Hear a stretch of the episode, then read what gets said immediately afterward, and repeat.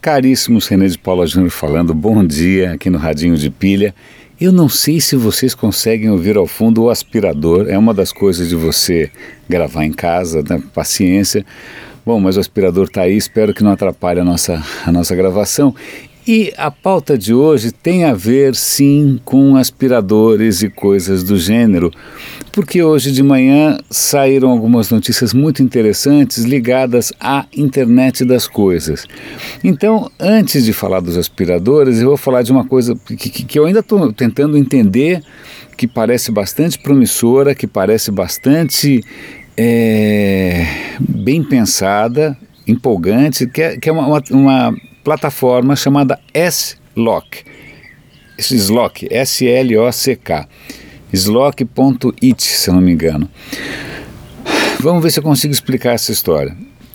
Você já deve ter ouvido falar do Bitcoin, que é aquela moeda, aquela, aquela, né, aquela plataforma, entre aspas, financeira, independente, autônoma, blá, blá, blá, blá. Ok, Bitcoin é um, é um outro departamento, mas o que é mais interessante do Bitcoin é que ele é baseado numa tecnologia, que aí é coisa mais técnica ainda, chamada blockchain. Blockchain, na verdade, talvez seja mais transformador do que o Bitcoin. Bitcoin como moeda, ele está sofrendo aí alguns, alguns tipos de dilemas e dificuldades, tá? mas a tecnologia que está por trás dele, que é a blockchain, permite que você faça, como a gente vai, como é que eu consigo explicar, porque eu mesmo também apanho um pouco para entender os detalhes. Ela permite que você registre de uma maneira descentralizada e bastante transparente é, transações. Tá, então, ok, está muito abstrato, mas vamos ver se a gente consegue tangibilizar essa história, porque é isso que esse S-Lock faz. Ele imagina o seguinte: ah, imagina que você tem uma casa na praia que você quer alugar de vez em quando, que você tem uma bicicleta que você quer alugar de vez em quando, que você tem uma batedeira que você quer emprestar de vez em quando. Como é que você faz isso? Então, eles imaginam um tipo de cadeado, daí que vem o lock em S-Lock, que é um cadeado inteligente que ele só abre e fecha quando algumas coisas acontecem. Que coisas? Bom, primeiro você precisa definir um tipo de contrato, né? Você cria regras, por exemplo, olha, se você pagar para mim tanto, esse cadeado abre né, automaticamente, né? Enquanto você não fechar o cadeado, todo dia vai essa quantia está sendo vai da sua conta para minha e no final, quando você fechar o cadeado, isso, essa, essa cobrança para, eu recebo tudo. E aí você pode até definir que, é, que vai X% vai para você, 10% vai para o dono, não sei quanto vai para quem. Você cria contratos, né, você cria condições de negócio.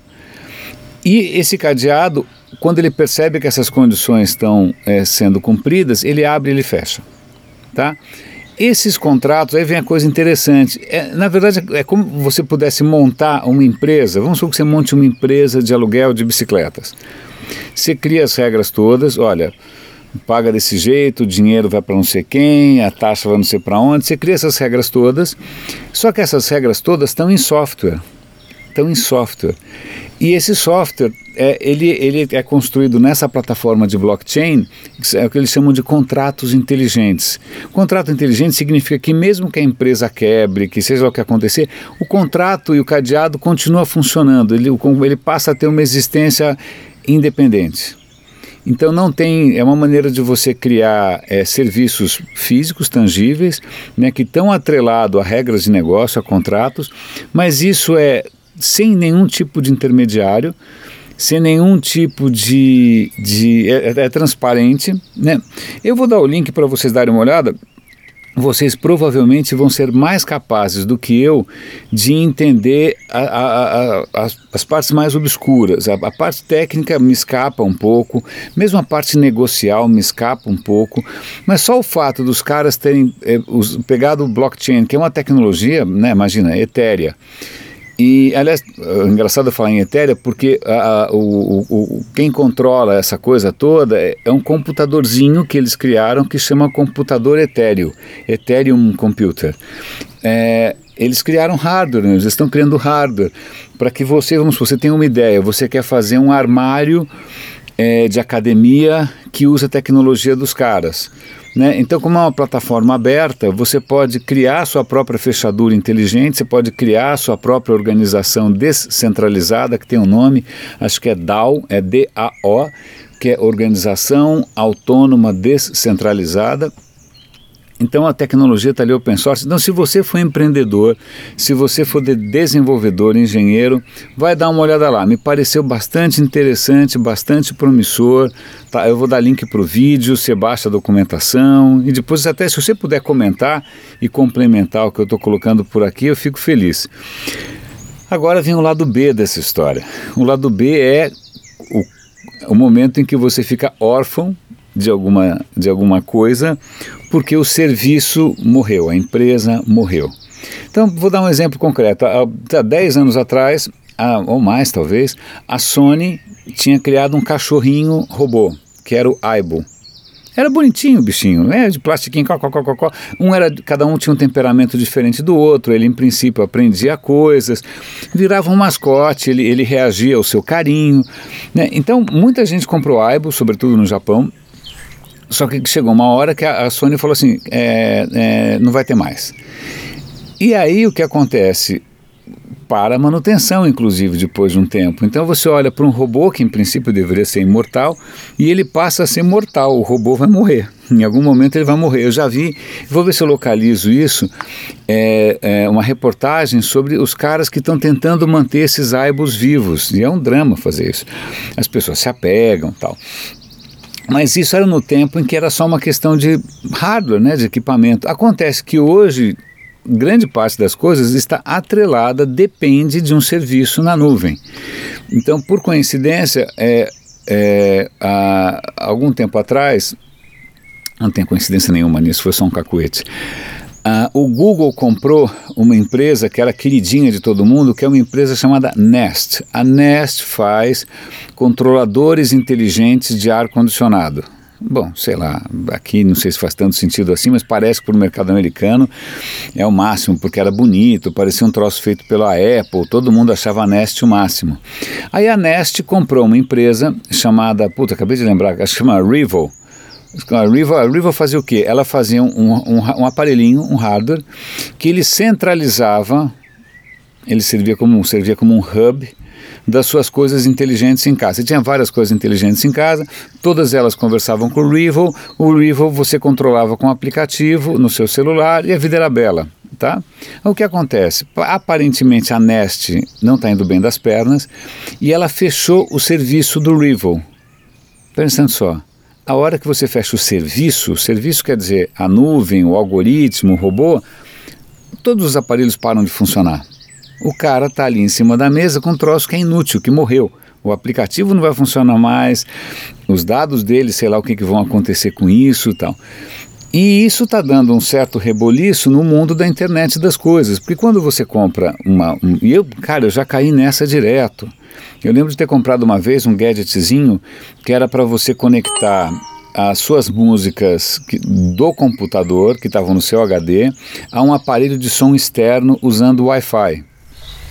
Pô, bárbara a história, né? Comprei, usei por um tempo, mas o que acontece? A empresa pifou, o software foi descontinuado, o serviço foi descontinuado, morreu. É, um outro gadget que eu tinha muito tempo atrás, que era o Zune da Microsoft, era o iPod da Microsoft, eu adorava, minha mulher adorava, os dois adoravam aquilo. Então, só que era um aparelhinho que tinha um software instalado no PC, que era ótimo, software do Zune muito bom, e tinha um serviço na nuvem de compra de música, de, né, de aluguel de música tal. Chegou um certo momento, a Microsoft falou, olha, então não, né, não vai ter mais o software do. Né? Vamos descontinuar essa história. Aí o que acontece? Eu fiquei com um aparelho que eu adoro, com um software que eu adoro, que está morrendo. Está morrendo porque ele não conversa mais com, com nada. Né? Ele virou, coitado, um órfão, né? um náufrago, que nem o Tom Hanks. Então, isso para mostrar aqui, por, primeiro, várias coisas. A primeira coisa é o quanto hype, a gente, né, eu tenho tocado muito no tema do hype, existe um hype gigante em cima dessas coisas todas de internet das coisas, em cima dessas startups que são bilionárias, ai, a Nest isso, a Nest aquilo, cara, a Nest está quebrando. Né? E quando uma coisa dessas quebra, ela deixa usuários na mão instantaneamente.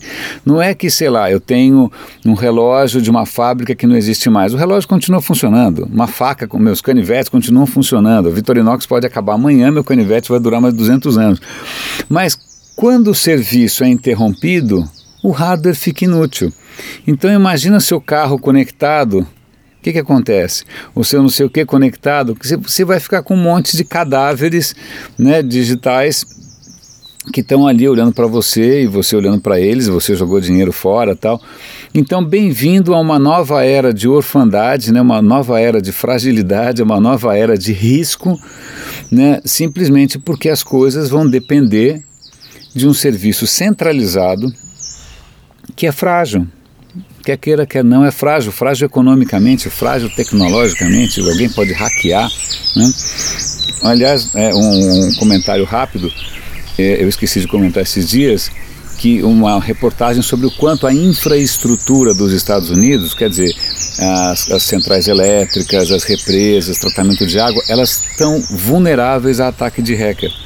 Então tem uma notícia lá que um hacker conseguiu invadir uma estação de tratamento de água na Grã-Bretanha e conseguiu alterar remotamente a proporção de químicos utilizados para né, limpar a água que milhões de pessoas consomem. Que gracinha. Aí um outro cara também remotamente conseguiu acessar nos Estados Unidos os controles de uma represa. Não, não foi ele que fez Mariana né, cobrir de lama, não, isso foi incompetência nossa mesmo. Então a gente está numa era, e a gente só fica vendo o lado positivo, a gente acaba esquecendo um pouco os riscos inerentes a essa história toda. Meus caros, acho que é isso que eu tenho para dizer no Radinho de Pilha de hoje.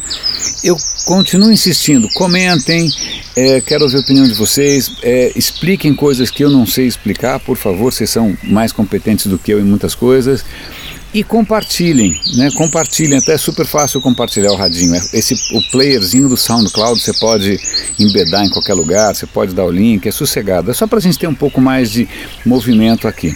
É isso aí. Grande abraço, René de Paula Júnior falando aqui no radinho. Bom dia para você.